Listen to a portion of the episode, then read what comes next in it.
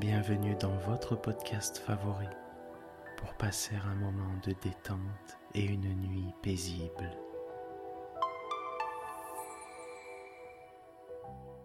Installez-vous confortablement et profitez chaque soir de votre moment de relaxation avec le podcast Dormir sans souci.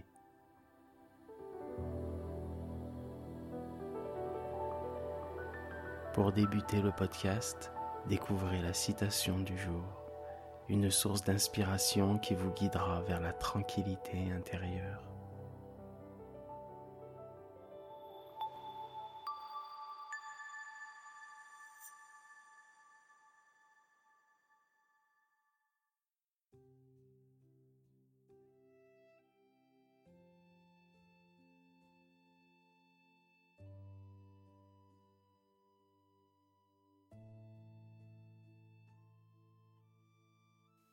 Notre citation du jour nous a été envoyée par notre abonné Hugo de Lyon.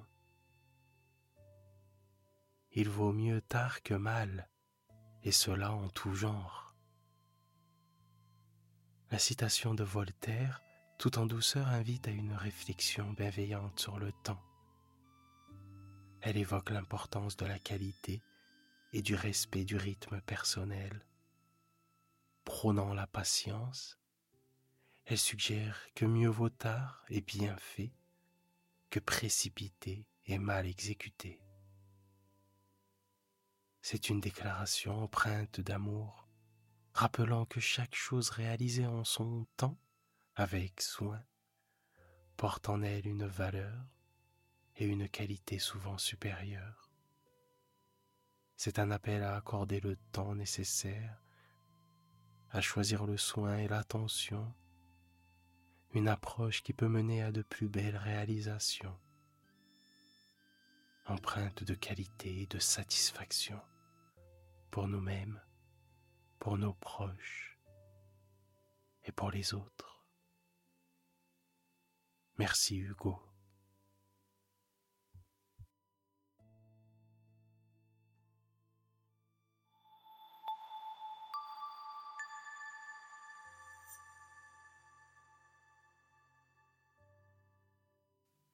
Laissez-vous guider par une séance de relaxation et toujours plus de bien-être, car vous le méritez.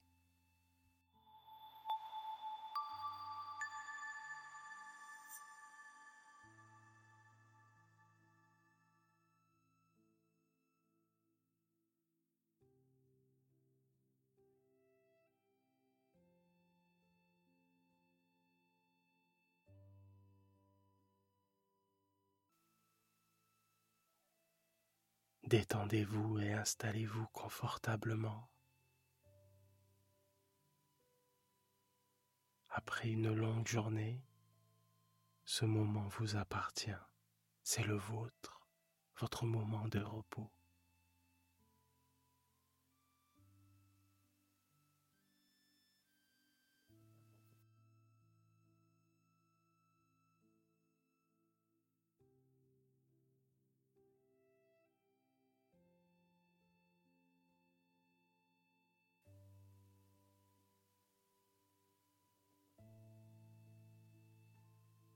Sentez votre respiration.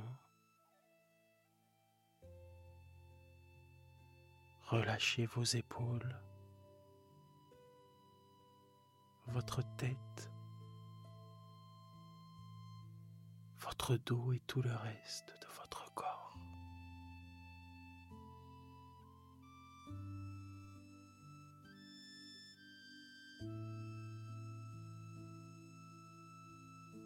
Ne pensez qu'à ce moment présent,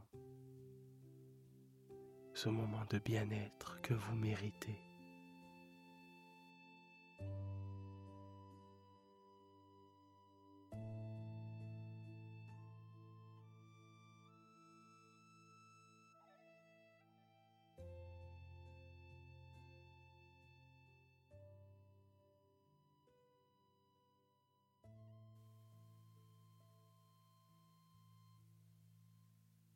Vous allez passer une nuit formidable, reposante.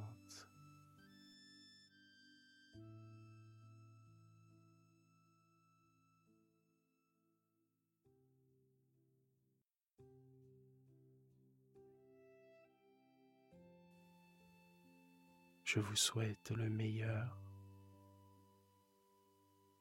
et n'oubliez pas, vous êtes une personne formidable.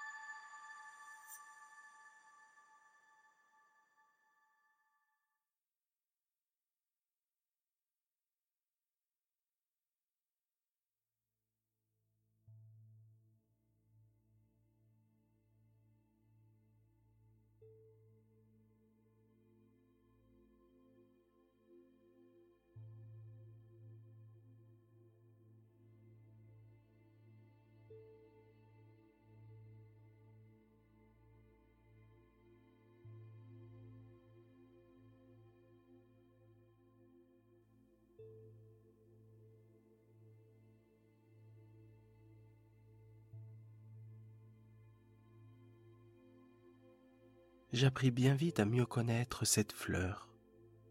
Il y avait toujours eu sur la planète du petit prince des fleurs très simples, ornées d'un seul rang de pétales, et qui ne tenaient point de place, et qui ne dérangeaient personne. Elles apparaissaient un matin dans l'herbe, et puis elles s'éteignaient le soir. Mais celle-là avait germé un jour, d'une graine apportée d'on ne sait où. Et le petit prince avait surveillé de très près cette brindille qui ne ressemblait pas aux autres brindilles. Ça pouvait être un nouveau genre de baobab. Mais l'arbuste cessa vite de croître et commença de préparer une fleur.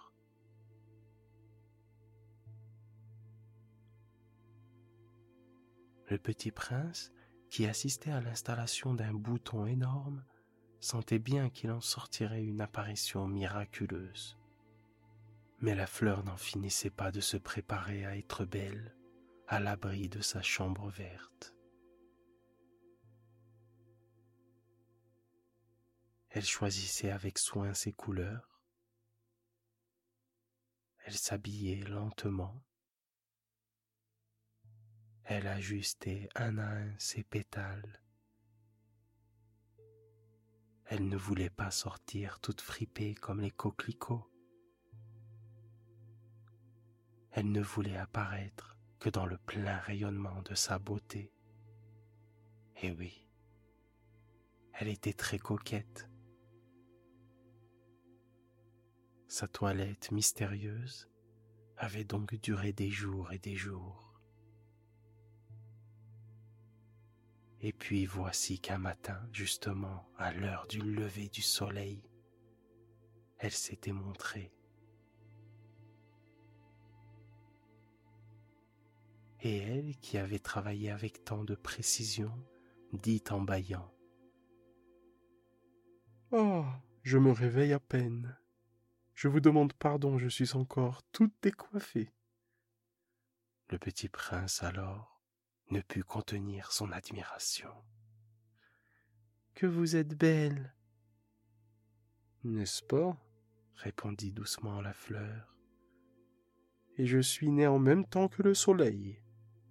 Le petit prince devina bien qu'elle n'était pas trop modeste, mais elle était si émouvante. C'est l'heure, je crois, du petit déjeuner. Auriez-vous la bonté de penser à moi? Et le petit prince, tout confus, ayant été chercher un arrosoir d'eau fraîche, avait servi la fleur. Ainsi l'avait-elle vite tourmentée par sa vanité un peu ombrageuse. Un jour, par exemple, parlant de ses quatre épines, elle avait dit au petit prince ils peuvent venir, les tigres, avec leurs griffes. Il n'y a pas de tigres sur ma planète. Et puis, les tigres ne mangent pas d'herbe. Je ne suis pas une herbe, avait doucement répondu la fleur. Je ne crains rien des tigres, mais j'ai horreur des courants d'air. Vous n'auriez pas un paravent? Horreur des courants d'air? Ce n'est pas de chance pour une plante. Cette fleur est bien compliquée. Le soir, vous me mettrez sous globe. Il fait très très froid chez vous. C'est mal installé là d'où je viens. Mais elle s'était interrompue. Elle était venue sous forme de graine. Elle n'avait rien pu connaître des autres mondes. Humiliée de s'être laissée surprendre à préparer un mensonge aussi naïf, elle avait toussé deux ou trois fois pour mettre le petit prince dans son tort. Ce paravent, j'allais le chercher, mais vous me parliez. Alors elle avait forcé sa toux pour lui infliger quand même des remords. Ainsi le petit prince, malgré la bonne volonté de son amour, avait vite douté d'elle il avait pris au sérieux des mots sans importance et était devenu très malheureux. J'aurais dû ne pas l'écouter, me confia-t-il. Il ne faut jamais écouter les fleurs, il faut les regarder et les respirer. La mienne embaumait toute ma planète, mais je ne savais pas m'en réjouir. Cette histoire de griffes qui m'avait tellement agacé eût dû m'attendrir. Je n'ai alors rien su comprendre. J'aurais dû la juger sur les actes et non sur les mots. Elle m'embaumait et m'éclairait. Je n'aurais jamais dû m'enfuir. J'aurais dû deviner sa tendresse derrière ses pauvres ruses. Les fleurs sont si contradictoires, mais j'étais trop jeune pour savoir l'aimer.